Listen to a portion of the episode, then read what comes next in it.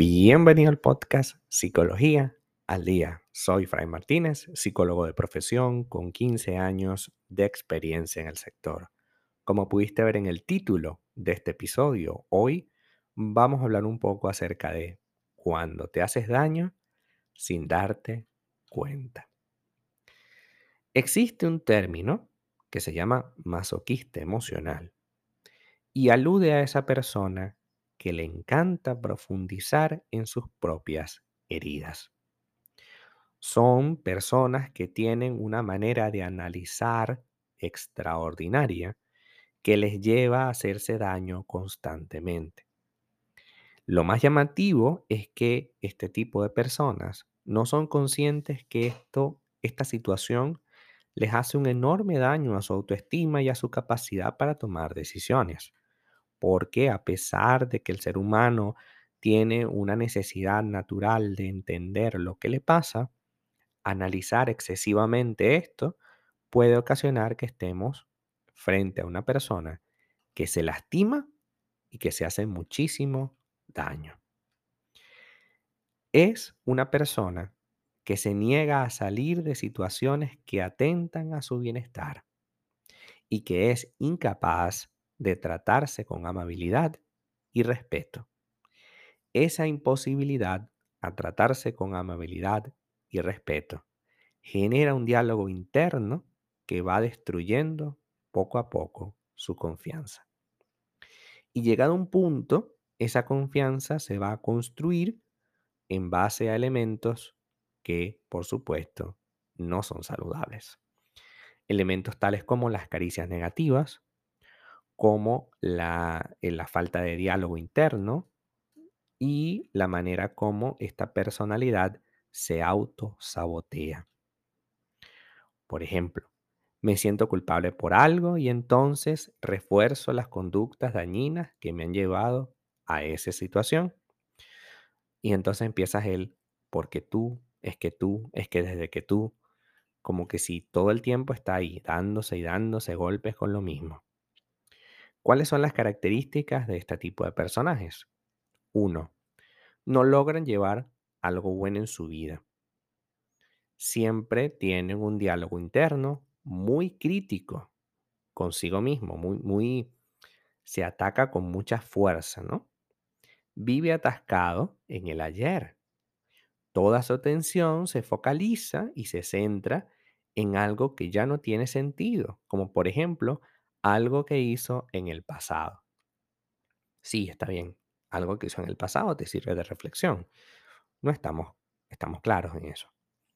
Pero esa reflexión excesiva puede ocasionar que la persona se sienta mal consigo misma.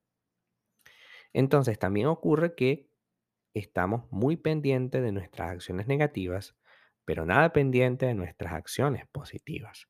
Es decir, hacemos cosas que nos gustan, pero no le prestamos atención, hacemos cosas en las que somos buenos, pero no le prestamos atención y dejamos de hacer cosas en las que no somos buenos eh, y, dejamos, y dejamos para todo la visión de lo que no somos buenos. Es, es terrible, pero ocurre muchísimo, ¿no? Ahora, si tú te ves identificado, hay que mm, buscar de inmediato ayuda profesional, puesto que si te acabas de dar cuenta, va a ser muy difícil ir modificando todos esos patrones, porque recuerda que los patrones de comportamiento se instauran en, el tiempo conforme se van adquiriendo como hábitos. Entonces, si tú no eres capaz de tener los hábitos suficientes, pues evidentemente van a pasar años antes de que cambies algo. Sin embargo, asistiendo a terapia, va a haber una persona capacitada para ello que te va a ayudar a crear el proceso mucho más rápido. Porque la idea de la psicoterapia siempre será modificar la conducta del paciente. Porque la idea es que si esa conducta lo trajo a terapia, pues esa conducta no debería seguir en su patrón de respuestas. Entonces, no sigamos pendientes o pensando que esta situación va a acabarse por sí sola. Busquemos ayuda y trabajemos en el tema. Entendamos que el autosaboteo y el hacerse daño inconsciente o conscientemente es una actitud terrible que no debemos tener. Sí, nos pasa mucho, pero eso no lo debemos tener.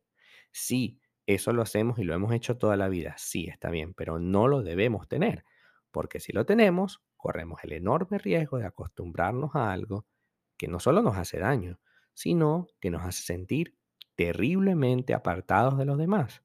Las caricias negativas no son saludables. El estar saboteándote tus acciones positivas, tus acciones buenas en tu vida, tampoco tiene sentido. ¿De qué te sirve graduarte y hacerte daño con eso? Bueno, ahora me voy a lanzar al campo laboral, pero no tengo experiencia. Obvio, te acabas de graduar. ¿Por qué el masoquismo? te acabas de graduar, espérate, vamos por parte. Te graduaste, ¿ahora qué? No, pero es que no voy a conseguir trabajo porque yo no, no, no sirvo. Y no sirves ¿por qué? No, porque saqué baja nota y eso no te significa absolutamente nada. Yo he conocido profesionales con altas calificaciones en la universidad que como profesional son un desastre. Porque no es lo mismo. También he conocido personas que como estudiante no son tan buenos y como profesional sí. Entonces al final del día es qué empeño le pongas en ser un profesional. Si no tienes experiencia, pues hay que buscarla. Y si no tienes trabajo, pues también, ¿no? La idea no es quedarse atascados con lo que no tenemos. Hasta acá nuestro episodio del día de hoy. Muchísimas gracias por quedarte aquí hasta el final. Si deseas saber más sobre mi contenido, www.fraymartinez.com. Para consultas online, www.fraymartinez.com y también sígueme en mi Instagram, arroba fraymartinez20. Muchísimas gracias y hasta el próximo episodio.